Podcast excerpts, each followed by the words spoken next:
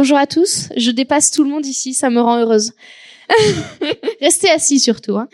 Ceux qui sont debout, asseyez-vous par terre. Voilà. Euh, Fantine, je suis là euh, en qualité d'animatrice parce que je n'ai aucune compétence sur le sujet. Donc je vais laisser les gens compétents parler à ma place euh, et, et, on va laisser les gens compétents se présenter. Ah non, moi je, je, je donne plus la parole. Alors par ordre alphabétique, on avait par, par ordre alphabétique oui. Ah bah vas-y. Donne-moi le micro, c'est plus simple. Euh, oui, c'est vrai que par alphabétique, et puis après, euh, voilà. Euh, du coup, oui, alors compétent, j'en sais rien. Euh, on est surtout trois enseignants, puisque aujourd'hui, on va surtout parler de tout ce qui est éducatif. On va pas parler des sexualités en général. Il y a énormément de contenu sur Internet. Euh, heureusement, c'est très très bien. Des contenus très scientifique aussi. On va plus s'attarder sur l'aspect vraiment éducatif. Donc moi, Pauline Botti ou Miss Pauline, euh, avec la chaîne La Mal Biaisée, je fais des vidéos euh, sur l'esprit critique et sur euh, les luttes sociales en général, en particulier le féminisme. Je suis professeur en collège et j'enseigne l'anglais. Alors ça paraît un petit peu hors sujet, mais plus tard on comprendra pourquoi c'est pertinent que je vous précise la matière. Euh, eh bien, cette table ronde, en plus c'est moi qui l'ai proposée, je crois, cette table ronde, parce que parce que j'ai fait une vidéo justement là-dessus, qui était une blague à la base, euh, puisque j'ai fait une vidéo ASMR pour parler de sexualité. Parce que la sexualité, faut pas en parler, c'est secret. Donc voilà. Euh, donc moi, je suis en qualité euh, de, de vidéaste vulgarisatrice et professeur, et donc je vais laisser les autres se présenter. Oui, bonjour, je suis donc Philippe. Ça marchait pas Là, de ce côté À ce point-là Philippe mange micro. donc, la vieille blague. Je change dans mon téléphone. donc Philippe Hubert, je suis professeur de SVT, formateur aussi un petit peu. Euh, comme disait Pauline, euh, effectivement, ici, on n'est pas là en tant qu'expert universitaire d'un champ disciplinaire, mais en tant que praticien de cette éducation à l'esprit critique, et donc faire un retour de notre, notre expérience et du cadre dans lequel on, on, pratique cette éducation à la sexualité. Personnellement, donc c'est en lycée ou aussi au cours de formation, et je ne sais pas si j'ai dit en SVT. Voilà. Bon, et puis, euh, alors moi, je suis euh, Vlad Tapas, je suis euh, co-créateur de la chaîne YouTube La Tronchandier, qui est une, chaîne qui se concentre sur l'esprit critique et sur la, sur la zététique. C'est pareil. ainsi que co-créateur de l'ASTEC, Association pour la science et la transmission de l'esprit critique, toujours. Et je suis par ailleurs enseignant euh, alors moi, je suis euh, surtout euh, enseignant en chant, et c'est là que j'ai le plus l'occasion de parler de tout ce qui concerne la sexualité et le genre. Mais ça aussi, on aura l'occasion d'en parler un peu plus tard. Donc, avant toute chose, on parle donc d'éducation à la sexualité, pas d'enseignement de la sexualité. C'est une, notion importante, qui semblait importante pour vous. Peut-être que Pauline, tu peux nous en parler? Euh, en disant que le terme c'est l'éducation à la sexualité, euh, ce sont les termes euh, que l'éducation nationale nous nous impose, nous propose, comment dire euh, Ouais, on va dire propose, ouais. propose. Euh, donc, le, le, quand si on parle d'enseignement à la sexualité, le problème c'est que il y a l'idée qu'on va enseigner aux élèves euh, un petit peu euh, les pratiques sexuelles. C'est pas du tout la question. L'éducation à la sexualité, comme le conçoit l'éducation nationale, c'est un ensemble de prévention contre les risques liés aux relations sexuelles, quelles qu'elles soient. Euh, également une éducation maintenant euh, aux notions de consentement, aux notions de différence dans la sexualité. Euh, et puis, je sais pas ce que je peux rajouter. Il y a énormément de choses. Je pense que Philippe, tu seras peut-être plus pertinent que moi parce que toi, tu es directement touché par ça en SVT. Oui, c'est-à-dire qu'il y a, comme vous le Comment savez, on fait les bébés aussi? Il y a tout un vocabulaire propre à l'éducation nationale. Enseigner, c'est pas comme euh, tout à fait comme éduquer. Prends-le en main comme moi. J'ose pas. Enseigner, c'est comme éduquer. Voilà. Enseigner, éduquer, oui, c'est pas tout à fait la même chose. De quand on parle d'enseignement, il s'agit de transmettre des, savoirs, des savoir-faire. Voilà. Quand on parle d'éduquer, il y a certes un fond de connaissances, mais en plus une transmission euh, de valeurs et de normes sociales. En l'occurrence, les normes sociales dominantes, puisque la mission d'éducation nationale, c'est former le citoyen de demain qui sera intégré correctement à sa société. Donc il y a, toujours une visée normative. Qu'on la juge positivement ou négativement, de toute façon, l'éducation nationale est normative. Et, donc, vous l'êtes peut-être pour rebondir sur l'articulation de tout ça avec l'esprit critique. Alors justement, euh, l'esprit critique, ça revient à penser un petit peu contre soi-même et à s'interroger sur les raisons pour lesquelles nous pensons ce que nous pensons. Du moins, c'est l'une des nombreuses définitions euh, qui existent pour cette discipline d'une grande protéiformité. Ça veut dire qu'il y a plein de formes. Euh... Et, euh, et, justement, euh, l'esprit critique peut nous aider à nous interroger un petit peu là-dessus parce que tout ce qui, tout ce qui est, tout ce qui concerne euh, la sexualité, le genre, toutes les injonctions sociétales, si on ne commence pas à s'éduquer, à penser contre soi-même, comment changer toutes ces choses-là?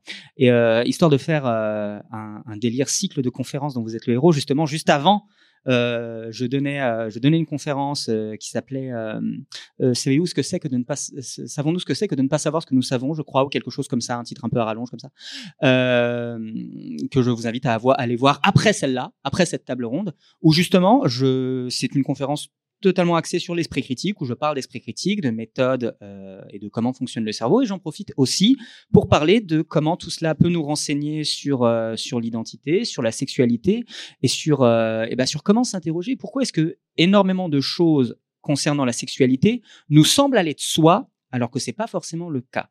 Et si des choses nous semblent aller de soi alors que c'est pas forcément le cas, il faut forcément ou s'interroger soi-même. C'est difficile sans avoir une euh, une impulsion euh, ou alors se faire apprendre, euh, se faire apprendre les choses, euh, passer par l'éducation.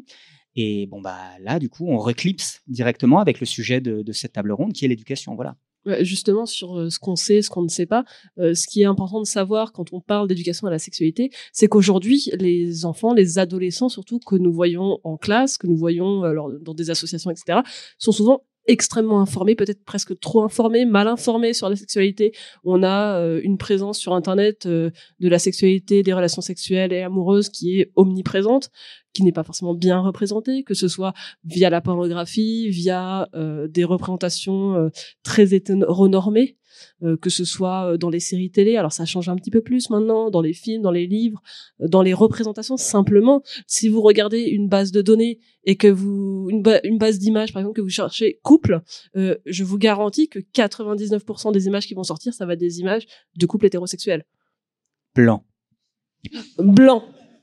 Alors oui, d'ailleurs, c'est très drôle ce que tu dis. Ça me fait penser, euh, pour ceux qui étaient là l'année dernière, l'année dernière, je tenais un atelier sur les stéréotypes, où en l'occurrence, euh, on, on, aimait mettre au défi les gens. On leur donnait des photos.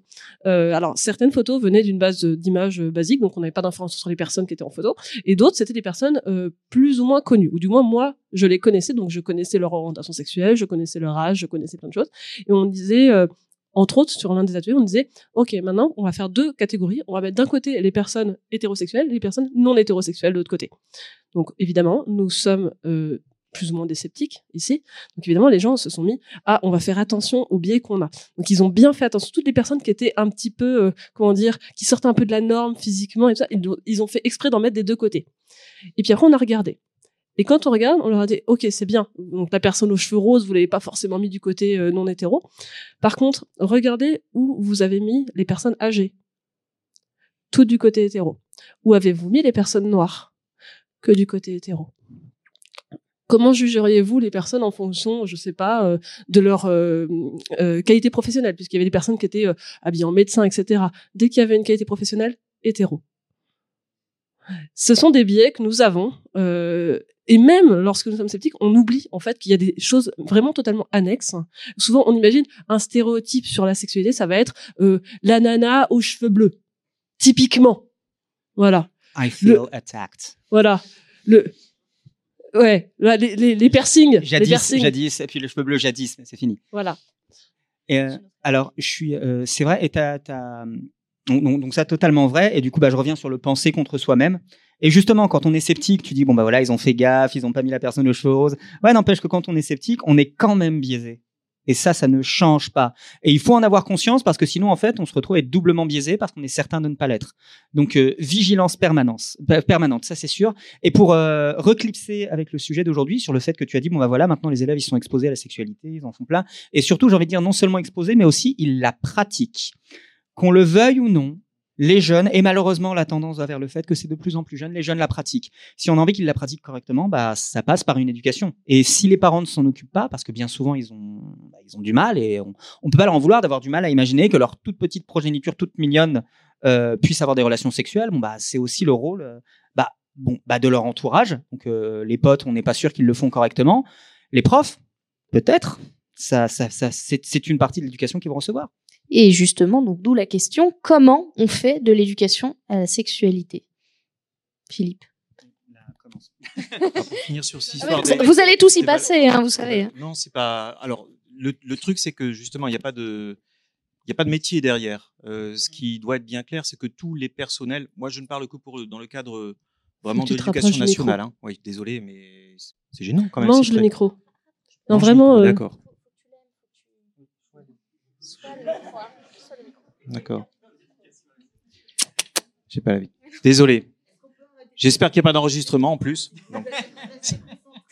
voilà. On en a fait un. Enfin, moi, j'en ai fait un. J'ai Toi, t'as un meilleur micro que moi. C'est juste qu'elle parle plus fort. Bon, d'accord. Alors, euh, désolé, désolé. Euh, oui, pour rester sur, ces, sur cette histoire de, de valeurs. Donc, ça doit être, étant donné qu'il y a des valeurs dedans, il y a aussi euh, dans l'attitude euh, du personnel euh, enseignant, même de tout le personnel de, de l'établissement, que ça va paraître. Donc il y a de l'explicite et de l'implicite dans cette éducation à la sexualité. Hein. Et parmi les valeurs qui sont portées, bah, ça va être les valeurs de la République, avec un truc qui est marrant dans les textes, c'était, c'est que il est question euh, donc que ça doit se faire dans un cadre de transmission des valeurs de liberté, d'égalité, et il n'est pas question de la fraternité. Mais à la place de ça, il est question de parce que c'est une valeur qui est pas toujours facile à expliciter et c'est la moins mise en valeur en général, la plus remise remise en cause aussi euh, de, de, de, tolérance, euh, de respect de soi et d'autrui selon les textes. Hein, voilà. Alors ensuite, euh, il est difficile de de transmettre des valeurs sans avoir aussi un socle de, de, de connaissances ou on pourrait dire pareil des méthodes. Comment enseigner des méthodes sans que ce soit adjoint à des connaissances? Donc c'est la raison pour laquelle effectivement, euh, en souvent les, les, SVT sont impliquées.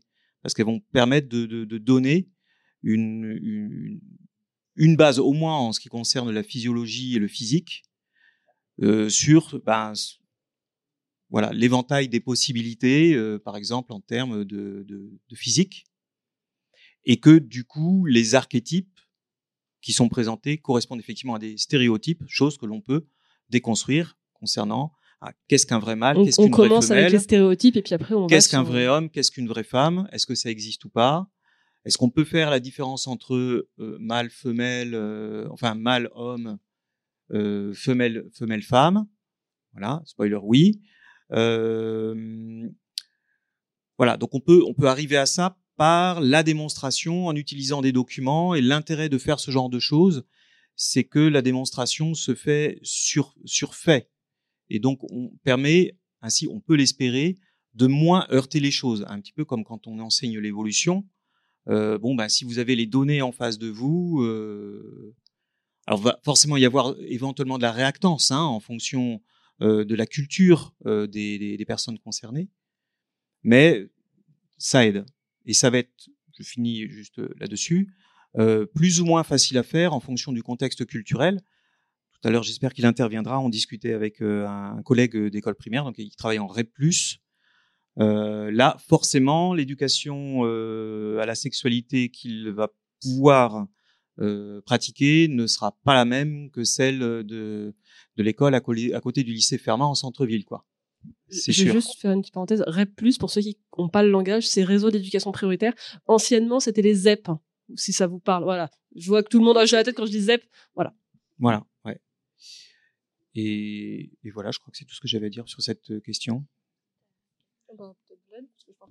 Ah, près du micro, Vlad. Le, le Le, le, fait est qu'en ce qui me concerne, je suis pas enseignant dans le cadre de l'éducation nationale. Euh, donc la chose est très très différente et même plus encore que ça, moi j'enseigne à des adultes. Donc il y a plein de choses à faire, il y a énormément de choses à faire, bah, notamment dans le cadre du travail de vulgarisation que je pratique ou en conférence ou quand je fais des ateliers ou des choses comme ça. Il y a énormément de choses à dire ou encore comme je le disais tout à l'heure dans les cours de chant que je fais, mais vu que là ça, ça, ça traite de questions qui sont propres, proches, propres au gouvernement, qui sont propres à l'éducation nationale, qui sont propres au programme, pour l'instant vous deux vous êtes plus pertinent que moi pour en parler. Euh, je vais, je vais embrayer du coup euh, sur euh, quelque chose. Alors du coup, comment ça se passe? Euh, dans les textes euh, On va parler un petit peu des textes. Il y a trois heures d'éducation à la sexualité qui sont prévues. C'est un minimum. On peut en faire plus. Oui, je vais prendre l'avance. T'as vu? On n'avait pas besoin d'animatrice. Qu'est-ce que tu vas faire? Qu'est-ce que tu vas faire? Qu'est-ce que tu vas faire? Voilà. Il y a trois heures minimum à faire qui sont très souvent délégués aux collègues d'SVT parce que on va euh, privilégier l'aspect prévention contre les MST, euh, l'aspect euh, contraception mais aujourd'hui, la question de tout ce qui est consentement, comme je disais, question de genre, question d'orientation sexuelle, euh, va être beaucoup plus abordée. La question que moi je me pose et que je pose aux autres, euh, c'est est-ce que euh, ça suffit de, de l'aborder uniquement dans certaines matières comme les SVT, euh, la science, ou est-ce qu'il faut le mettre ailleurs? Eh bien, les programmes depuis 2019 ont un petit peu répondu à ça, puisque moi en anglais, justement, euh, il faut savoir que les discriminations et euh, les, euh, les luttes liées aux personnes LGBT+ sont au programme de première et de terminale. Nous devons aborder les émeutes de Stonewall. Pour ceux qui connaissent pas, donc ce sont en gros des émeutes qui sont faites dans certains quartiers de New York, si je me trompe pas oui ça c'est New York. Euh, excusez-moi je, suis fatiguée. Voilà euh, par des personnes euh, par ces personnes entre autres trans et qui ont qui ont beaucoup combattu avec la police suite à une descente en fait extrêmement violente de la police dans des bars étiquetés LGBT voilà. Donc, ce sont des choses qui sont nommément citées dans les programmes d'anglais aujourd'hui. Donc, on a euh, différentes entrées dans le programme d'anglais, dont les discriminations. Et dans ces discriminations-là, on parle des émeutes de Stonewall et de la lutte pour les droits des personnes LGBT. Euh, ce qui est intéressant, c'est que euh, lorsqu'on parle des personnes homosexuelles, transgenres ou peu importe tout ce qui est lié à la sexualité, euh, à la sexualité ou au genre, on va beaucoup l'aborder à travers des choses liées aux discriminations. Donc moi, ça va être les luttes, mais par exemple, vous allez aussi en entendre parler en histoire. Lorsqu'on travaille sur la Seconde Guerre mondiale, on va parler de la déportation des homosexuels, par exemple. Euh, moi, ce qui me pose aussi, c'est que c'est très très bien d'en parler dans beaucoup de matières. On a besoin que ça passe par plusieurs moyens. On peut en parler en littérature également. Le souci que je vois moi, c'est que on en parle très souvent en négatif, dans le sens négatif où on va parler beaucoup des moments où ces personnes sont en souffrance, ces personnes sont discriminées. Et le problème, c'est que le but euh, vis-à-vis de la sexualité, c'est de euh, normaliser les sexualités, de permettre aux jeunes euh, de développer une conscience que la différence existe, qu'elle doit être perçue comme comment dire euh, quel est le terme exactement qu'on demande? On en a parlé en plus tout à l'heure. Euh, tu, tu, tu, tu, non, non, t'étais pas là, mais on avait, euh, non, c'était Philippe. On avait dit un texte au niveau de la des valeurs de la République, on devait ah les valeurs de tolérance. Ou... Oui, oui, c'est ce que j'ai dit tout à l'heure, en fait, euh, de, de, tolérance, de respect de soi et d'autrui. C'est les, voilà, c'est ça. Respecte-toi. C'est ça qui vient remplacer fraternité, en fait. Voilà, c'est ça. Un petit peu... Je cherchais justement les. tu sais, j'ai dit qu'on en avait parlé tout à l'heure. Tu disais, j'étais pas là. C'est toi qui écoutes pas. voilà. Euh, du coup, faut, faut vraiment que euh, les, les, jeunes apprennent que euh, ces différentes possibilités existent, mais pas uniquement en négatif, parce que à chaque fois qu'on en parle uniquement dans euh, ce cadre-là, dans le cadre de les homosexuels ont été déportés, on les voit comme une case à l'extérieur. Donc c'est ce qui peut poser problème dans l'enseignement. Et moi, ce que je vois comme solution, c'est d'en parler de différentes manières. Par exemple, lorsqu'on aborde euh, tout simplement le vocabulaire de la famille, euh, faire bien attention de pas euh, demander aux élèves de faire un arbre biologique avec leur papa, leur maman, le machin. Bah oui, parce que moi, la première année où j'ai dû faire ça, donc de bol, j'avais une de mes élèves qui avait deux mamans bah écoutez, ça s'est très bien passé. Hein, euh, voilà, et les deux mamans étaient très contentes de mon travail, donc euh, voilà. Mais ce sont des choses totalement normales pour elles. Et euh, même l'année dernière, j'avais des enfants. On, à la fin de l'année, c'était des petits en plus, hein, c'était des, sixièmes, qui commencent à me parler en anglais. C'était un groupe très spécifique d'enfants presque bilingues commence à me parler de famille, etc., de vacances. Et il y en a une qui me dit, ah bah, mon tonton, il va se marier avec un homme. il, me donne le prénom. Ah bah, c'est super, voilà. Et c'est des choses qui sont devenues totalement normales dans leur quotidien, pour ceux qui y sont confrontés, dans leur vie familiale, dans leur vie de proches mais il y a aussi des enfants qui n'y sont jamais confrontés. Et donc, en, en infusant, entre guillemets, le fait que ces familles existent, ces relations existent, bah, on permet euh, de normaliser, ne pas laisser dans des cases annexes, des cases liées à la discrimination et euh, au mal-être, ces personnes-là en choisissant, vas-y. Et, puis aussi de ne pas laisser, euh, euh, c'était pas mais euh, dans le délire de, de, de, dans la condition système 1, système 2, c'est-à-dire le système de pensée immédiate et le système de pensée qu'on fout en surcouche par-dessus, ça permet d'éduquer le système 1 justement à envisager ces relations-là comme des relations tout à fait normales et du coup de ne pas voir ça comme euh, une variation du modèle normal. Les deux deviennent des modèles normaux.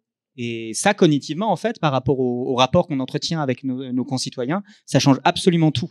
Et bon, bah malheureusement, quand on a quand on a déjà notre système 1 qui est construit, bah on est obligé de construire par dessus, on n'a pas le choix. N'empêche que les enfants, maintenant, ils peuvent se constituer grâce à nous des systèmes 1 le terme est impropre, mais voilà, dans lesquels ils intègrent ces nouveaux modèles familiaux, ces nouveaux modèles de genre, ces nouveaux modèles d'identité, ces nouveaux modèles sexuels.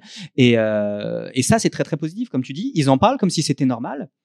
Alors que, par exemple, euh, pour des personnes adultes, peut-être, parmi vous, des personnes qui, qui, qui, ont participé à leur premier mariage gay, ça leur a fait un truc bizarre. Ils se, sont juste dit, sans que ce soit négatif, juste, ah tiens, c'est mon premier mariage gay, c'est différent.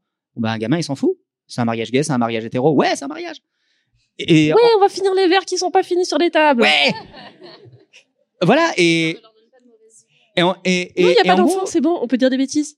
Le et, et en gros c'est c'est c'est ça qu'on vise parce que là euh, nous en tant qu'adultes on est perdus on est perdu, on a grandi dans des mondes qui sont profondément homophobes, qui sont profondément transphobes. Bon bah voilà, bon ça veut pas dire qu'on est homophobe, qu'on est transphobe, ça veut dire que bon il faut qu'on ait un une deuxième couche de raisonnement par dessus. Les enfants, on peut leur offrir un monde dans lequel bon bah ils auront pas besoin de ça. Et, en vrai, moi je trouve que c'est très encourageant et que c'est très positif de, se rendre compte de ça. Et ça me fait plaisir d'avoir des anecdotes comme la tienne, euh, d'élèves qui viennent et qui très très simplement te parlent euh, de leur demandement, euh, du prochain mariage entre tonton et, un tel, qui en parlent avec le même naturel que si c'était euh, des, des, modèles hétéronormatifs. Quoi. Je trouve ça génial, moi. Et voilà. En fait, de toute façon, ils vont se socialiser, quoi qu'il en soit. Et à la limite, c'est presque à nous, ayant été socialisés dans un contexte différent, de nous mettre à ça. Parce que, bon, euh, quand nous, on était à l'école, quand tu avais un enfant qui avait des parents divorcés, ça pouvait être ça dépend si on est dans une petite ville de province, par exemple, ça pouvait être quelque chose de stigmatisant pour cet enfant-là. Aujourd'hui, euh, en tant que prof, savoir qu'il faut contacter le papa et la maman, ou euh, les deux mamans ou les deux papas aussi. Bon, euh, c'est devenu normal. De toute façon, on sait que par exemple les bulletins, on va les envoyer à tout le monde comme ça par défaut. On est sûr qu'il euh, n'y a aucun, il y a aucun souci. C'est un bon exemple. C'est un, un, nouveau modèle familial qui a éclos il n'y a pas si longtemps que ça. Ouais. Et chez les enfants, c'est totalement normal. Et comme ils se fréquentent les uns les autres et ah oui toi, euh, enfin je sais pas quels sont leurs échanges. Hein, je voudrais pas mimer quelque chose de ridicule non plus, mais ils savent que leur que leur camarade euh, ah oui ben il a deux mamans ou ses parents sont divorcés, c'est devenu quelque chose de Le seul problème, c'est normal. Font... Non, mais madame, en fait, j'ai oublié mon devoir parce que j'étais chez mon père ce week-end. Là, je suis chez ma mère et du coup, je je peux pas vous donner mon devoir à la maison parce que. Bah, quand t'as pas de chien, le tu t'adaptes. nombre hein. de fois. Non, mais ça change du chien qui a mangé mon devoir. Voilà. Par contre, il y a des normalités euh, éventuellement toxiques sur lesquelles euh, il faut poser, euh, poser un correctif, quoi. Parce qu'ils vont être socialisés via la vidéo. et donc, en ce qui concerne les pratiques sexuelles, alors malheureusement, on peut pas, enfin, malheureusement ou heureusement, en tout cas, on ne c'est comme ça, on ne, peut pas l'aborder de façon explicite avant le collège, hein, par principe, par texte. Euh, mais c'est une chose qu'il faut déconstruire aussi sur euh, un seul type de, de, de relations sexuelles, euh, d'une seule manière. Alors, je, vais me faire euh, l'avocat du diable parce qu'il faut bien que quelqu'un s'y colle. Euh, qu'est-ce que, alors, est-ce que vous avez déjà été confronté? Et si oui, qu'est-ce que vous répondez à celles et ceux qui vous diraient que vous faites entrer l'idéologie woke euh, au, collège et au lycée et ailleurs? Le lobby LGBT. Alors déjà, euh, c'est vrai qu'on a beaucoup parlé d'orientation sexuelle. Il faudra qu'on parle aussi d'autres choses après, parce qu'il n'y a pas que ça. Hein, c'est pas euh, que ça. Euh, J'ai bah, com- commencé à parler de, de, de le- de- du genre dans, le, dans ma pratique du, du chant aussi. hein. Ça, j'en Oui. parlerai un peu, c'est intéressant. Oui. Oui, oui, oui. Euh, bah déjà, en soi, bon, est-ce que je commence par l'anecdote ou, j'explique Oui, on va commencer par l'anecdote. Donc bon, il y a des anecdotes très positives, comme ce que j'ai raconté avant. Euh, j'ai des anecdotes plus négatives puisque euh, malgré euh, le fait de sensibiliser les élèves à différentes comment dire sexualité, orientation, orientation, genre, peu importe, on peut avoir des cas d'élèves qui expriment plus ou moins directement des comment dire des avis bah, qui sont euh, en adéquation avec nos valeurs à nous. Euh, moi, j'ai eu le cas d'un élève euh, qui était transphobe, clairement, clairement. C'est pas face à moi qu'il l'a exprimé, c'est avec ses camarades qui ont été très embêtés. Et en fait, nous, en tant que professeurs, on donne des informations, on donne des faits à, nos élèves, comme on donne en cours d'histoire, par exemple, des informations sur les discriminations pendant la Seconde Guerre mondiale. Je donne toujours cet exemple-là parce que c'est résonne le plus pour les gens. Mais euh, si l'élève ensuite, bah, il a euh, quand même des Mesdames et messieurs, nous invitons les personnes qui ont écrit leur nom sur un petit papier à rejoindre la salle principale pour un tirage au sort. Merci. Bah, C'est-à-dire, dans ma vie, j'ai déjà écrit mon nom sur des petits papiers. Je fais quoi? Il est hyper vague, cette annonce. Euh, Et moi, c'est quelqu'un qui a écrit mon nom sur un petit papier ce matin. Alors du coup, j'y vais ou c'est la personne qui Ah oui, y va comment ça se passe? Si on a écrit le nom d'un autre. Bon, bref, euh, voilà. Donc, euh, les élèves peuvent continuer. On, on peut très bien avoir des élèves euh, qui soient euh, à avoir des propos euh, xénophobes, à avoir des propos euh, transphobes ou, ou homophobes. Euh, alors, nous, à partir du moment où on les entend en direct, on est censé intervenir dans le sens où euh, on a cette- ce devoir de de de, de, de distribu- comment dire je dis de, distribu- re- de représentation des valeurs de la République voilà, représentation des valeurs de la République, euh, qui fait qu'on peut pas laisser les élèves avoir des propos euh, discriminants envers leurs camarades ou envers nous quand on est concerné, euh, mais on peut pas non plus faire la police de la pensée et exiger qu'ils aient les mêmes valeurs que nous. On leur donne des clés, on leur donne des des, des faits en fait, des faits scientifiques, des faits historiques, et après, bah malheureusement, euh, ce seront à eux de, de faire la réflexion. Voilà, on peut juste pas accepter d'eux qu'ils aient une attitude euh, discriminante envers leurs camarades ou euh, d'autres personnes. Voilà.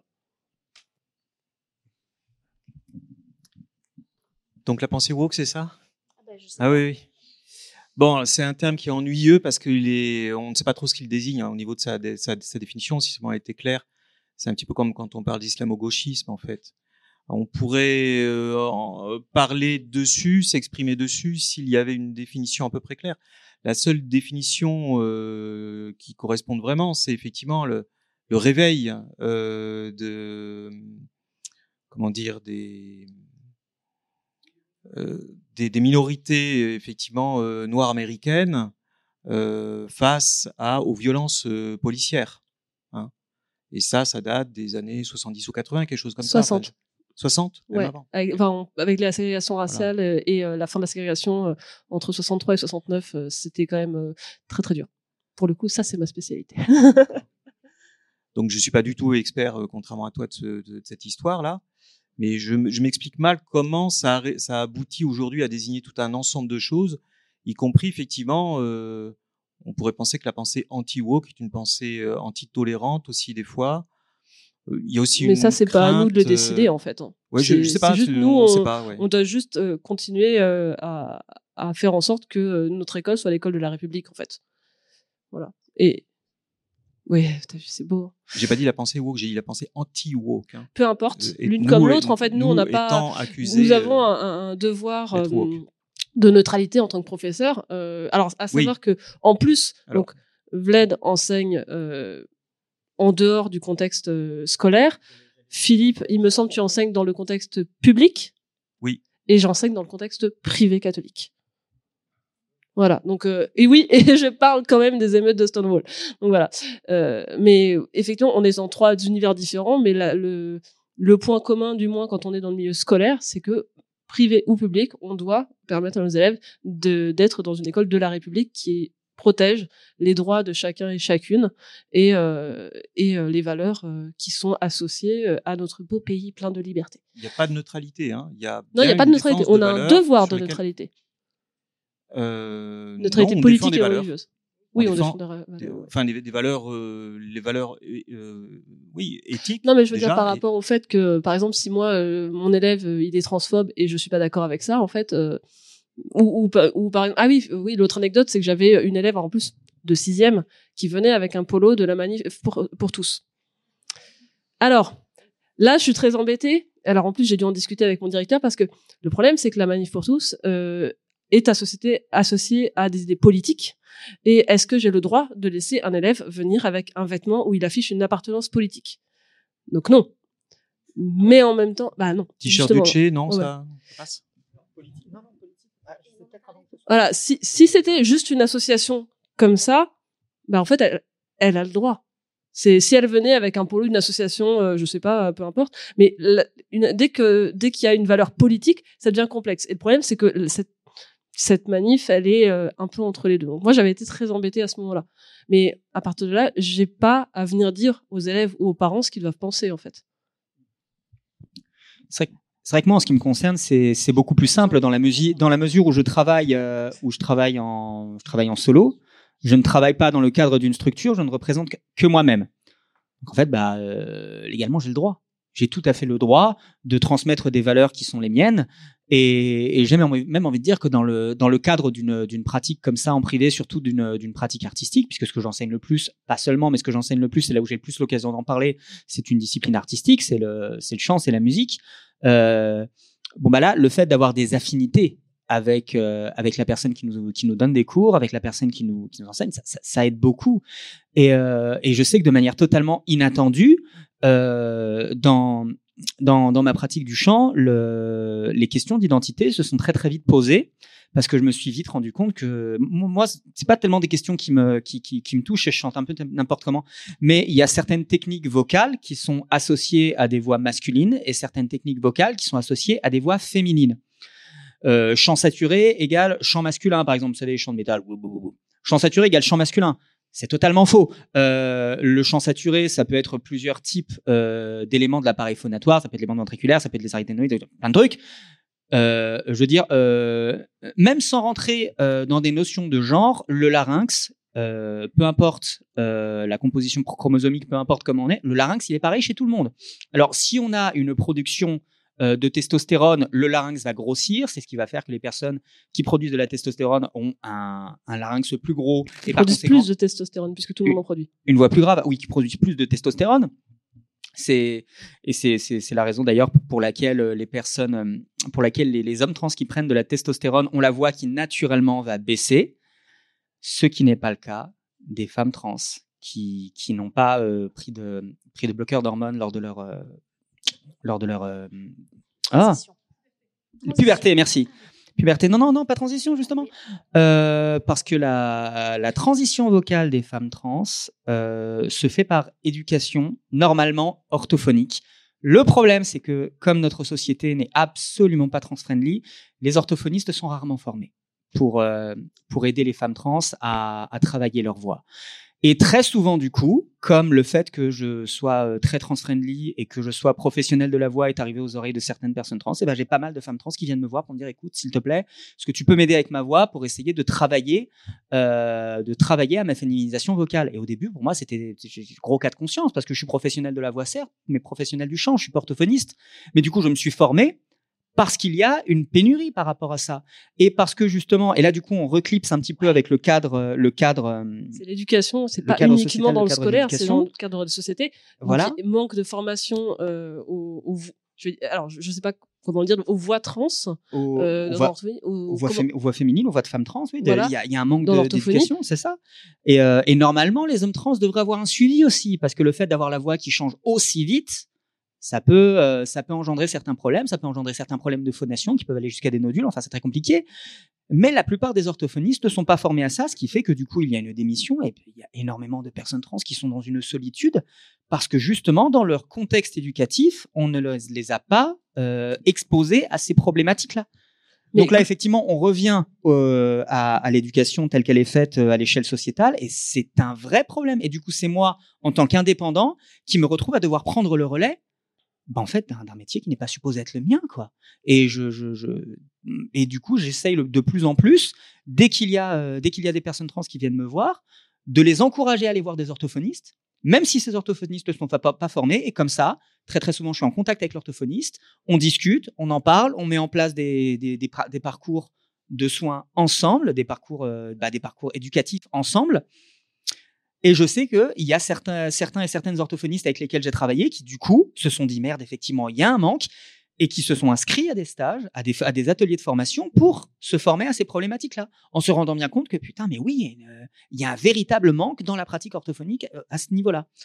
Donc euh, autant donc je me suis retrouvé à parler de voix qui dépassent le champ à cause de ça et, et j'espère que du coup de plus en plus d'orthophonistes vont s'y mettre. Et, et, là où la, effectivement l'éducation à la sexualité et au genre dans la société pose euh, aussi, aussi souci, c'est pas uniquement par rapport au genre tout ça, c'est aussi par rapport à la perception de certaines euh, certains groupes de personnes. Typiquement euh, la sexualité des personnes bon, âgées déjà on en a parlé mmh. et des personnes handicapées. Euh, et, et, du coup, euh, je vais, je vais raconter par exemple, euh, savoir est-ce que euh, on pose un stérilet à une personne euh, en fauteuil roulant comme on le ferait à une personne valide? Madame le médecin? Oui. Non, en Merci. fait, non, pour, non, pour rebondir, c'est vrai que, alors là, j'ajoute mon petit grain de sel médical, euh, les, les personnes euh, handicapées ont une sexualité, les personnes handicapées mentales ont une sexualité, euh, les personnes âgées ont une sexualité, pas plus tard que le mois dernier, on a un patient de 92 ans en, dans le service de gériatrie qui nous a dit quand même, ça craint, il y a que des vieilles ici, je peux pas draguer. Véridique.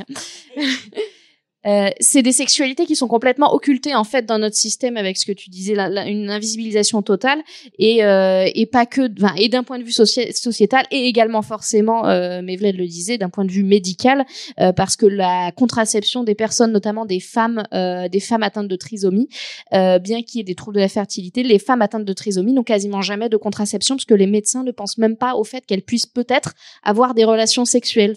Bizarre cette idée.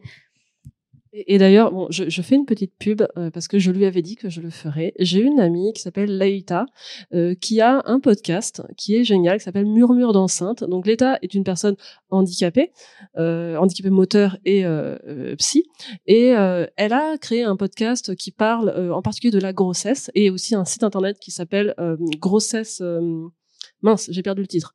Euh, grossesse imprévue. Euh, et donc qui euh, recense beaucoup de c'est de grossesses imprévues au pluriel. Grossesses imprévues pardon. Euh, qui recense beaucoup d'informations euh, sur que faire lorsque on, on est enceinte et que c'est pas prévu. Si on souhaite garder l'enfant ne pas le garder le donner à l'adoption avorter quelles quelles ressources on a lorsqu'on est handicapé lorsqu'on est migrante lorsque etc etc donc le site à l'heure actuelle je crois est en français et en anglais. Et donc, elle recherche également des personnes pour traduire dans d'autres langues. Et donc, ce podcast est euh, très intéressant. Alors, il n'y a pas encore beaucoup d'épisodes, mais elle a fait déjà deux épisodes sur la question du handicap et de la sexualité. Et donc, elle a un ami médecin qui vient... Alors, il n'a pas du tout le même âge que toi, donc il n'a pas eu la même formation. Et donc, euh, qui vient parler justement de la formation des médecins euh, face à la contraception des personnes handicapées, soit, euh, soit mentales, soit physiques. Et le, vide qu'il y a à ce niveau-là, puisque euh, les personnes euh, handicapées sont euh, entre guillemets désexualisées, c'est-à-dire qu'elles ne peuvent pas avoir de sexualité.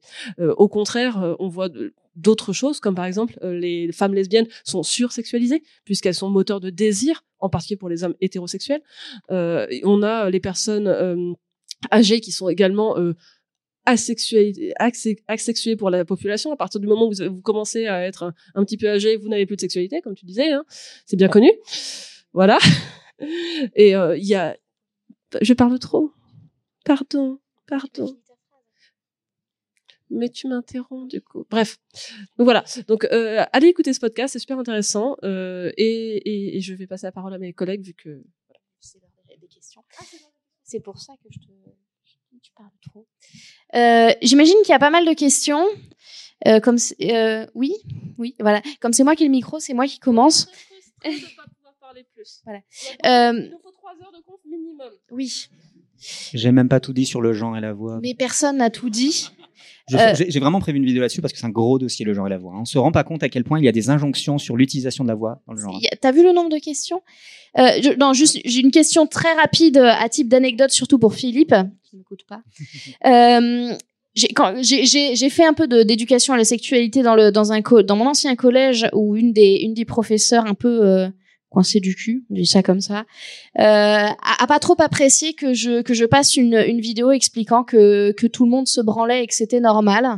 Euh, est-ce que est-ce que tu as déjà été confronté à ce genre de à ce genre de réaction de la part des collègues qui trouvaient que c'était pas normal euh, de pervertir ainsi la jeunesse? Ce qu'on m'a Ça dit. dépend des matières, je pense. Ça dépend de la. On a une culture qui est propre à chaque matière. Euh, nous, la plupart du temps, entre collègues de SVT, on n'a pas trop de tabou. D'ailleurs, euh, des fois, on a des conversations à la, à la cantine, on voit les yeux ronds. euh, Voilà. Oui. Donc, j'imagine que c'est comme pour vous en médecin, en, en médecine, si vous mettez à partir, parler, euh, voilà, euh, voilà, de, de votre pratique à la cantine et que vous êtes à côté de personnes qui sont dans autre chose, ça pose un problème. Maintenant, c'est très bien que tu, tu fasses, tu fasses la référence. Il y a euh, quelque chose qui est très précieux euh, pour nous, qui amène à la fois d'autres compétences et aussi une, une écoute différente de la part des élèves. Parce que nous, on a, on a une, alors non seulement une, une, une délégation d'autorité parentale de droit, mais on l'a aussi dans la tête des enfants. C'est-à-dire que euh, s'exprimer spontanément sur les questions de sexualité, que ce soit les questions de préférence sexuelle ou les questions de développement sexuel euh, et de genre, hein, euh, c'est difficile, c'est difficile pour eux. Quoi. Ils ont l'impression de parler à papa, maman, quelqu'un de trop propre, de trop proche, quoi. Euh, donc euh, le mieux, hein, c'est effectivement de, de faire appel à des intervenants. Alors ça, par contre, je, je pense même que c'est là que va, que, que va par là que va passer, euh, c'est par le parascolaire que va passer l'essentiel de l'éducation à la sexualité sur les points les plus chauds, les plus difficiles. Ouais, marrant, Donc le planning familial classique, très important, et la place incroyablement importante de l'infirmière ou l'infirmier scolaire et des médecins Quand scolaires aussi. quand. Oui, alors, on n'a pas le droit de critiquer, mais ouais. on manque clairement de moyens. Euh, venez manifester avec nous pour qu'on ait beaucoup plus d'infirmières scolaires, pour qu'elles elles aient beaucoup plus de temps dans un établissement et pas sur trois établissements comme mon infirmière scolaire à moi. Puis euh, je suis vraiment désolé, mais je vais redonner la parole à Pauline parce que tu m'as raconté une anecdote quand même qui m'a qui m'a foutu sur le cul, mais euh, Oui. des personnes de la Manif pour tous qui sont venues dans Alors, ton non. école pour s'occuper Non, de la. Pas de la manif pour tous, c'était Ouais. des personnes qui étaient d'une association qui avait financé la manif pour tous. Et c'est eux qui se sont chargés de justement de l'intervention sur la Une l'éducation intervention sexuelle dans une euh, voilà. amour et amitié. Voilà. Et, euh, et voilà. Mais euh, vu que j'ai des élèves qui sont très sensibilisés, alors c'est vrai qu'on est une un établissement euh, privé catholique, mais euh, euh, on est un, un établissement de centre-ville euh, avec des élèves euh, très très au fait. Et elle est en train de me retirer le micro. Et du coup, c'est eux-mêmes en fait qui ont qui sont intervenus en fait euh, face euh, au discours qui pouvait être un petit peu euh, moyen de la part des intervenantes. Parce que du coup, c'était deux femmes. Ouais, des- on les a bien dressées.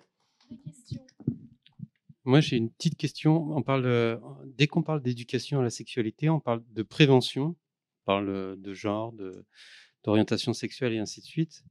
Et justement, ça a été à peine abordé, mais la notion de plaisir, d'amour, est-ce qu'il est aussi au programme Oui. C'est-à-dire que euh, quand vous disiez normaliser les orientations sexuelles, normaliser euh, le genre, est-ce que normaliser aussi le fait que ça soit une source de plaisir? Malheureusement, il y a des choses qui sont affreuses à travers la sexualité, mais il y a aussi, heureusement, beaucoup de choses parfaitement euh, merveilleuses. Et est-ce que c'est abordé aussi euh, au cours d'éducation nationale?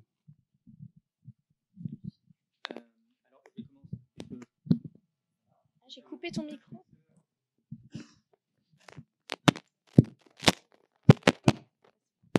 C'est bon. Euh, ah, je Mais Nick. Tant de violence. La voix saturée, la Pas bien. Euh, alors. Prends le relais, j'ai besoin de me reposer. Bon, alors sur ces histoires, non, c'est vrai que c'est c'est compliqué ça, parce que donc il va être question de sensibilité. Je suis tout à fait d'accord. C'est vrai que ça serait on- spontanément quand on va parler de d'aspects fonctionnels voire médicaux, on va être relativement froid, c'est ça qui passe le mieux, qui est le plus facile à faire passer, en tout cas pour les professeurs de SVT, euh, parce qu'on veut d'abord être efficace et que c'est vrai que euh, l'aspect prévention reste un aspect vraiment primordial. Enfin, chez certaines chez certaines populations, euh, vraiment, ils ont par la famille euh, ou par leur entourage aucune connaissance. Quoi. Ils sont capables de sortir des énormités euh, sur ce qu'ils pensent être, par exemple, un rapport fécondant dans, dans une relation hétérosexuelle ou, enfin bref, voilà. Hein. Bah, il y a des histoires hein, qui se passent aux, aux, urgences des fois de de, féconda, de, de, de, contraception partagée, par exemple, où monsieur et madame dans un couple hétéro prennent tous les deux la pilule parce que, en même temps, c'est une bonne conception de l'égalité. Hein. Mais Alors, voilà. Bon, bref, donc ça, c'est notre priorité, c'est sûr. Après ça, je sais pas si on en a parlé un moment, mais il y a euh, trois heures annuelles.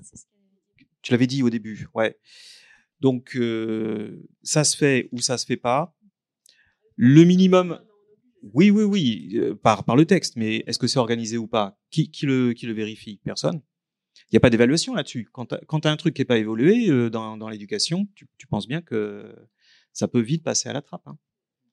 Et donc euh, là-dessus, sur euh, voilà, techniquement, en seconde, il y a quelque chose sur le plaisir. Voilà.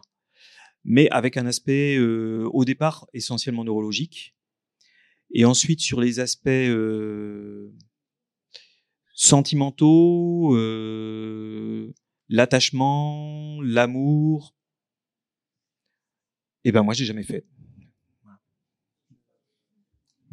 Alors, le truc, c'est que très très souvent, on circonscrit l'enseignement à la sexualité et aux différentes identités, euh, aux disciplines biologiques et sciences nat dans les écoles, mais il n'y a pas que ça. Et, et tu, tu, tu, as commencé à aborder la question. L'un des vrais problèmes aussi, et ça, tu, tu, pourras, tu pourras intervenir parce que, pareil, on en a parlé tout à l'heure, mais c'est que très très souvent dans les, dans les disciplines euh, bon, de, de sciences humaines, euh, pour, pour, pour, utiliser ce terme, parce que malheureusement pour l'instant, de sciences sociales, disons plutôt, euh, bah, très très souvent on va parler de problématiques qui, qui vont être liées à l'oppression, euh, qui vont être liées aux luttes. C'est très très difficile euh, pour l'instant de trouver euh, des, des, prétextes pour parler aussi du plaisir, de l'amour, de la sensualité, de toutes ces choses-là. Et notamment, bah, euh, quand on va parler de la, du genre ou de la sexualité de beaucoup d'auteurs, ça va être pour des choses un petit peu sulfureuses. Et par exemple, euh, on va reprendre l'exemple qu'on a qu'on a abordé, Colette. Colette, qui est une icône lesbienne fantastique, euh, qui a écrit des livres qui sont mais, des plaidoyers pour le lesbianisme, des, des, ouvrages de célébration absolument magnifiques. On parle que des blés en herbe, qui est une œuvre hétérosexuelle. Mais pourquoi? Son œuvre dans son entier, c'est une célébration de ce que c'est qu'être queer, et on ne parle que des blés en herbe. Ça, ça m'en fout.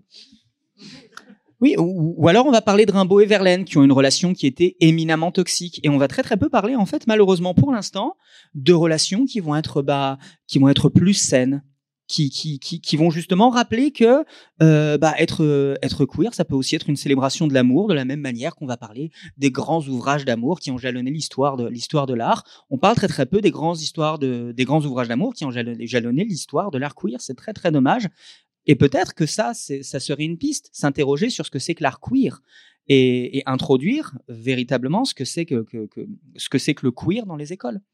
Donc euh, queer, en gros, je, je, je vais bien résumer ça en ce qui n'est pas euh, si c'est hétéro, si hétéronormatif.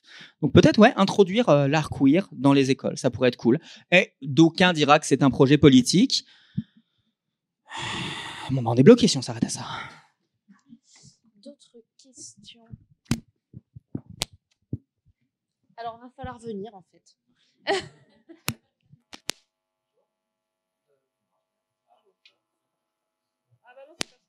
ah, oui. Non, non, il y a une annonce. C'était très intéressant. Allô ah oui. Bonjour. Il a une question? Vincent avait une question. Casse tout, en fait, c'est moi Bonjour, une conférence est rajoutée à 18h sur les fake news sur les réseaux sociaux avec Vincent Flibustier et moi-même. N'hésitez pas à venir, il y a des sucettes et des chocolats. Arrêtez de rajouter des trucs à la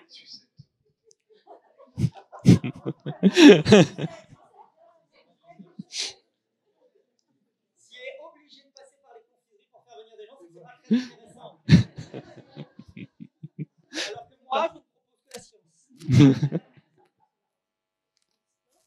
C'est bon? Oui.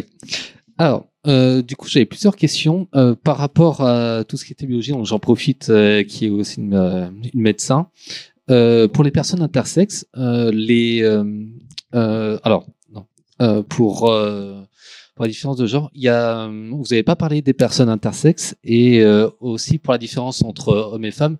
Euh, c'est vrai que vous avez parlé de personnes où on peut vraiment dire soit c'est un homme, soit c'est une femme. Et pour les stéréotypes de genre, il y a des femmes qui peuvent porter la barbe.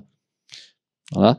Et euh, donc pour les personnes intersexes aussi, il y a les violences médicales, c'est-à-dire que quand on est, qu'on euh, on a un bébé intersexe, euh, alors je sais pas si c'est toujours le cas, mais il y a encore des, oui, euh, il y a encore des, euh, des médecins qui demandent aux parents de faire un choix. Euh, et pour la deuxième chose aussi, pour donc en termes d'école, je sais pas si pour les personnes trans, euh, pour euh, bah, tout ce qui est euh, pour genre si si vous utilisez les pronoms yel ou en anglais le, le pronom they. Et pour continuer sur l'éducation au consentement c'est avant le collège donc vous avez dit qu'il n'y avait pas d'éducation euh, euh, euh, d'éducation sexuelle en avant le collège, est-ce que le consentement pourrait en faire partie? Parce que du coup, ça ferait partie d'une continuité. On n'est pas obligé de parler de sexe quand on parle de consentement. Par exemple, ne pas demander à ce qu'on pas qu'on nous touche ou euh, qu'on nous demande pas de parler de la vie privée. Ouais, très, mais très juste. Très juste. ouais, mais très important. Ouais, merci. Le consentement fait partie des programmes. Il est abordé euh, dès la primaire. Théoriquement, même en maternelle, c'est abordé. Enfin, je dis primaire, élémentaire. En élémentaire, c'est abordé, ça c'est certain. En maternelle, ça dépend des enseignants. Euh, je réponds pour la, question sur l'anglais. En, dans les pays anglo-saxons, le they est utilisé depuis très très longtemps euh, au singulier. They are, quand on n'a pas le genre de la personne, ça fait très longtemps. Donc oui, moi je l'utilise en cours. Depuis en particulier que j'ai un, une élève qui m'a posé la question. Oui, mais quand on sait pas si c'est un garçon ou une fille, on dit comment? Et ce jour-là, j'étais en mode ah eh ben écoute, euh, je vais me renseigner. Et je me suis renseignée auprès d'un YouTuber euh, britannique et qui m'a répondu oui non mais en fait nous ça fait euh, très très longtemps que le pronom neutre au singulier, le they, ça fait très très longtemps qu'il est utilisé. Ne serait-ce qu'en anglais, si on parle d'une personne par rapport à sa position dans une entreprise, de CEO par exemple, PDG, et que vous ne savez pas quel est son genre, naturellement les personnes vont dire they. Voilà, donc ça c'était pour l'anglais. Pour les personnes intersexes, je vais laisser Fantine et Philippe répond du coup. Euh, euh, moi, j'ai pas besoin de l'utiliser en cours, Yel, euh, parce que je suis en anglais, tout simplement. Oui, euh, bah je sais pas. toi, tu l'utilises le pronom Yel ou pas? Moi, dans mon, moi, je l'utilise à titre privé, mais en classe, j'ai pas besoin de l'utiliser. Je... je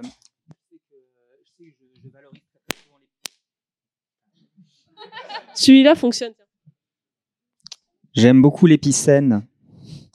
J'aime beaucoup l'épicène qui a l'avantage euh, d'être une, une manière neutre de parler, mais qui ne choquerait pas les personnes qui, qui le prendraient mal. Et du coup, ça permet de leur montrer que, mais oui, en fait, on n'est pas obligé d'inclure le genre dans notre discours.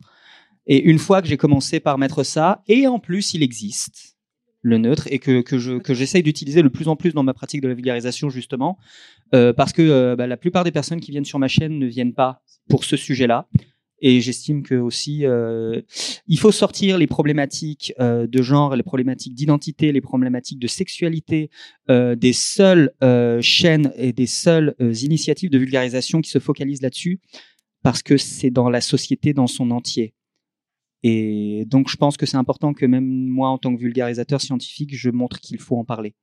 Euh, donc ouais, le, ça, ça m'arrive très très souvent d'utiliser l'inclusif.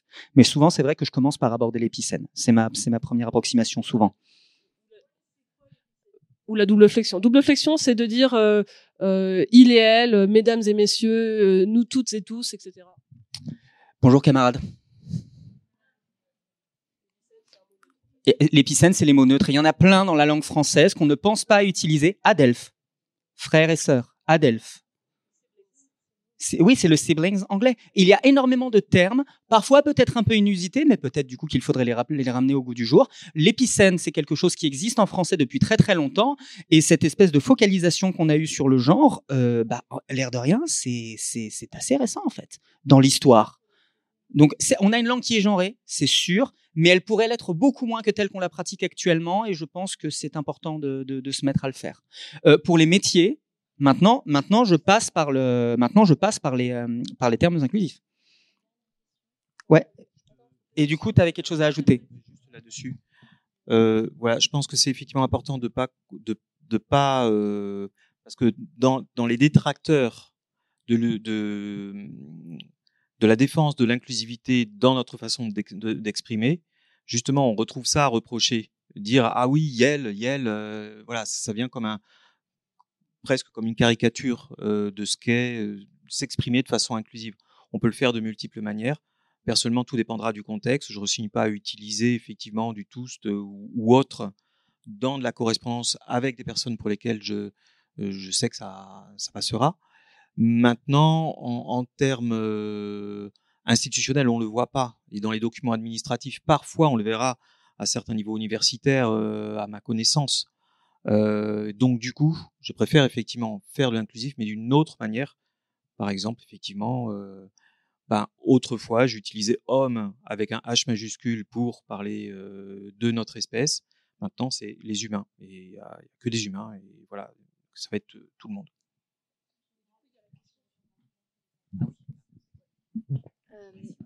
La question des intersections, je réponds très, rapidement parce que c'est hyper complexe et j'ai pas les compétences euh, nécessaires pour. Euh, on, euh, la, la question, la question intersexe en fait, donc euh, 1%, 1% des naissances sont des naissances intersexes, donc c'est quelque chose de, de fréquent en fait. Hein. Euh, là, je sais pas combien on est dans, dans la salle, statistiquement, il y en a au moins un demi. Ne vous, ne vous découpez pas, s'il vous plaît. Euh, donc, euh, donc intersexe, ça veut juste dire que donc les, les quatre déterminants du sexe sont pas congruents. Donc, on peut avoir, on peut avoir par exemple des, euh, euh, des donc des maladies génétiques, le syndrome de Turner, donc X0 au niveau du karyotype ou le, le Klinefelter XXY. Donc des, des, des gènes qui déconnent ou alors euh, une imprégnation en hormones qui est euh, qui est pas congruente par rapport au, au reste des, des caractéristiques du sexe. Donc, ça, alors le syndrome, oui, alors le syndrome de Klinefelter et on parle de syndrome de Klinefelter et on parle de maladie de Turner ou syn- syndrome. De, ah, je, tu mets le doute. Je sais plus comment je l'ai appris, mais euh, ouais. Hmm. Donc juste pour le pour en gros comment on comment comment s'occupe entre guillemets c'est terrible à dire. Comment comment on gère en fait ces naissances là où euh, on a parfois phy- physiquement c'est-à-dire que quand le quand le bébé arrive on voit qu'il y a euh, des gonades et une vulve enfin des, des testicules et une vulve ou alors euh, un pénis et pas de testicules. C'est donc c'est- des intersexes. Comment on gère ça? En France on a l'habitude malheureusement le plus souvent d'en faire des femelles enfin d'en faire des, des, des femmes en fait en disant bah on coupe ce qui dépasse et puis on mettra des hormones et puis ça se démerdera bien.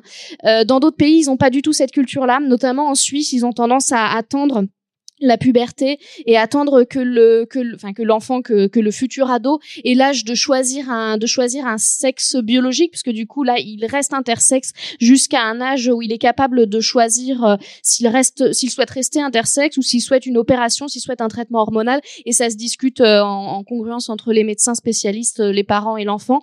Euh, et mais par contre en France effectivement on a encore beaucoup cette culture de du coup de bistouri facile quoi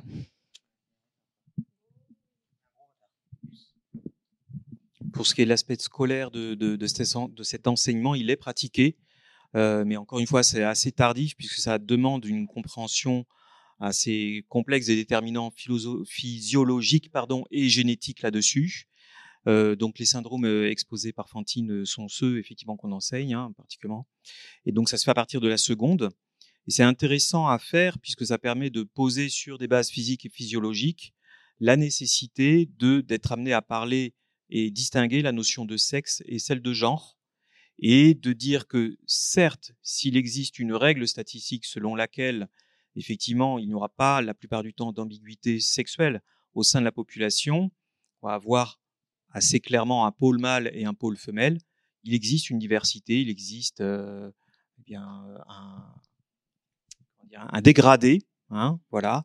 Il y a des ressources, d'ailleurs, euh, puisqu'on parlait de ressources euh, là-dessus, qui sont très bien utilisables par les parents aussi. C'est pour ça que je, je, j'en parlais, qui s'appelle Mathilda, hein, qui est surtout euh, sur l'égalité homme-femme, mais sur, laquelle il y a quelques petites vidéos. Et il passe par la physiologie eux aussi, parce que ça permet de effectivement de, de décomplexer, de, de dire on ne fait pas d'idéologie, puisque effectivement la nature ne dit pas qu'il y a 100% mâle, 100% femelle, déterminé comme ça, et toute une gradation.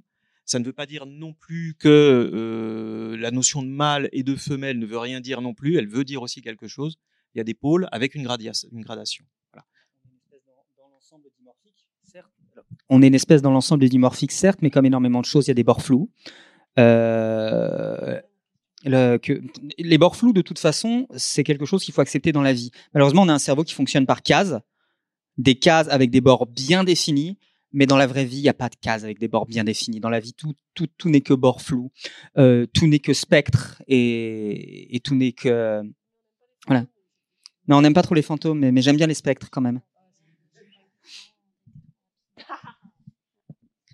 On va prendre une dernière question. Je conclue juste en disant qu'il y a aussi des intersexes chez d'autres animaux. hein. On n'est pas les seuls. hein. Euh, La mademoiselle conférence sur les fake news sur les réseaux sociaux aura lieu dans Ah oui, une salle ellipse, parce que certains ont mal compris, salle ellipse. Ellipse, salle ellipse, 18h, dans 10 minutes sur les réseaux sociaux. Faut que je le Ah oui, c'est trop bien. Euh, oui, donc euh, ma fille rentre au collège euh, l'année prochaine et euh, donc euh, bon, on a commencé à travailler sur enfin les notions sexualité et tout euh, pour la préparer euh, pour l'année prochaine. Et euh, en fait, moi, je me souviens de, mes cours d'éducation sexuelle. euh, bon, ça, ça remonte, hein, mais euh, je me souviens de mes cours d'éducation sexuelle au collège. Il y en avait qui étaient faits par donc les profs de SVT qui nous présentaient en fait des moyens de contraception qui étaient un peu obsolètes, pas pratiques, genre les éponges, les diaphragmes, les trucs comme ça. Voilà. Et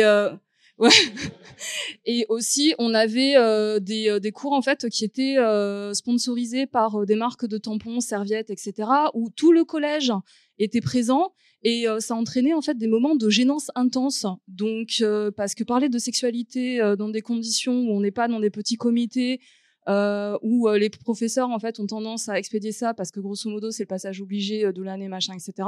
Donc là apparemment ça a changé, c'est cool. Euh, la question c'est quelle est votre latitude par rapport à ça? Qu'est-ce que, enfin voilà, est-ce que vous pouvez adapter? Est-ce que vous recrachez le le discours de l'éducation nationale qui vous est, enfin j'imagine ça doit dépendre des professeurs, mais euh, quelle est votre latitude par rapport à ça? Comment ça se fait aujourd'hui? Euh, Voilà. Et surtout, ouais, trois heures ça paraît peu. S'ils ont des questions en fait plus tard, euh, comment ils font, vers qui ils peuvent se tourner, euh, voilà. Qui tout.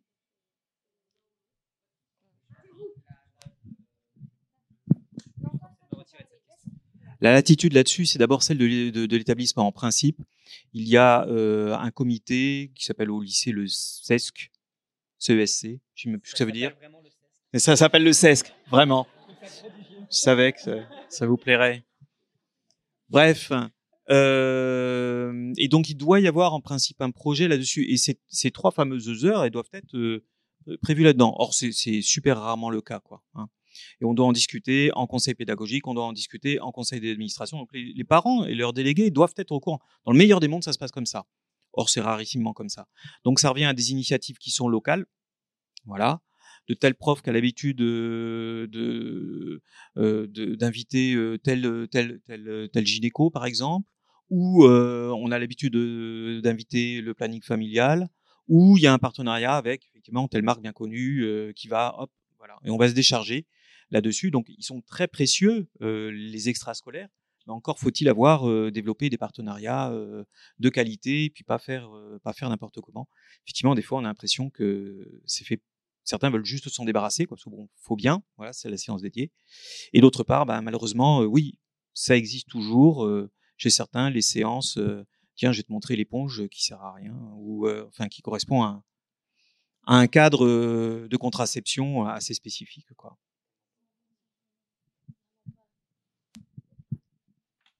Alors je sais pas les, les éponges, je sais pas à quelle à quelle époque on vous a parlé de ça. ça c'est que alors les diaphragmes ça existe encore, mais faut quand même pas. Euh, globalement, du côté masculin et on n'a pas parlé de contraception masculine, c'est fort dommage. Euh, du côté masculin, euh, c'est c'est préservatif masculin et euh, et puis euh, allo- alors soit anneau euh, an- anneau remonte couille entre guillemets ou slip remonte couille pour euh, enfin, pour mettre les, les testicules à l'intérieur au chaud. Et, et côté femme, ça va être euh, le stérilet au cuivre pour les trucs non hormonaux, le préservatif féminin, et, euh, et après euh, pour ce qui va être hormonal, le patch, l'implant, les pilules euh, et les stérilets euh, et les stérilets hormonaux. Et globalement, euh, c'est tout. Enfin voilà. La- la- oui, la méthode Ogino, hein, là, le truc où on compte les jours, c'est une excellente méthode de contraception pour euh, celles qui veulent tomber enceinte. Voilà. Je prends deux secondes parce que votre anecdote m'a rappelé quelque chose. Alors, je suis un peu plus jeune que vous, je pense. Euh, moi, quand j'ai eu mon... bah, Non, mais... Alors, il paraît que je fais même pas mes 30 ans, donc euh, voilà. Ah non, mais je pense par rapport à, l'enseignement qu'on a eu, c'est pour ça. Donc, j'ai pas eu le même enseignement, mais surtout que moi, lorsque j'ai eu... euh, je me souviens d'un cours au collège, euh, le cours se terminait avec la distribution de petits, de petits cadeaux. Alors, les garçons ont eu un préservatif. Les filles ont eu un tampon. On n'en a pas parlé, mais la représentation de notre sexualité défend aussi notre genre. Euh, les femmes sont souvent rapportées à euh, leur menstruation, euh, leur euh, leur contraception, alors que les hommes directement relations sexuelles. Et on n'en a pas parlé, mais euh, dans l'éducation, euh, la question se pose de faut-il séparer les garçons et les filles? Parce que est-ce que ça les libérerait? Faut-il euh, mettre les personnes, les élèves qui s'identifient euh, comme LGBT, que ce soit par leur sexualité ou par leur genre, ensemble et les non LGBT de l'autre côté pour que les minorités soient plus libres de parler Est-ce qu'il faut faire en gros euh, des groupes euh, euh, en non mixité Et ben là-dessus, la science, bah, les méta-analyses sont pas toutes d'accord. Parce qu'en fait, quand on demande aux jeunes, bah, les réponses sont très diverses. Moi, ce que je dirais, c'est simplement que on a une liberté pédagogique en tant qu'enseignant, heureusement. Donc, malheureusement, on a des collègues qui sont un peu coincés du cul euh, et qui sont sur des très très vieilles méthodes, qui sont encore Elle, elle se reconnaîtra.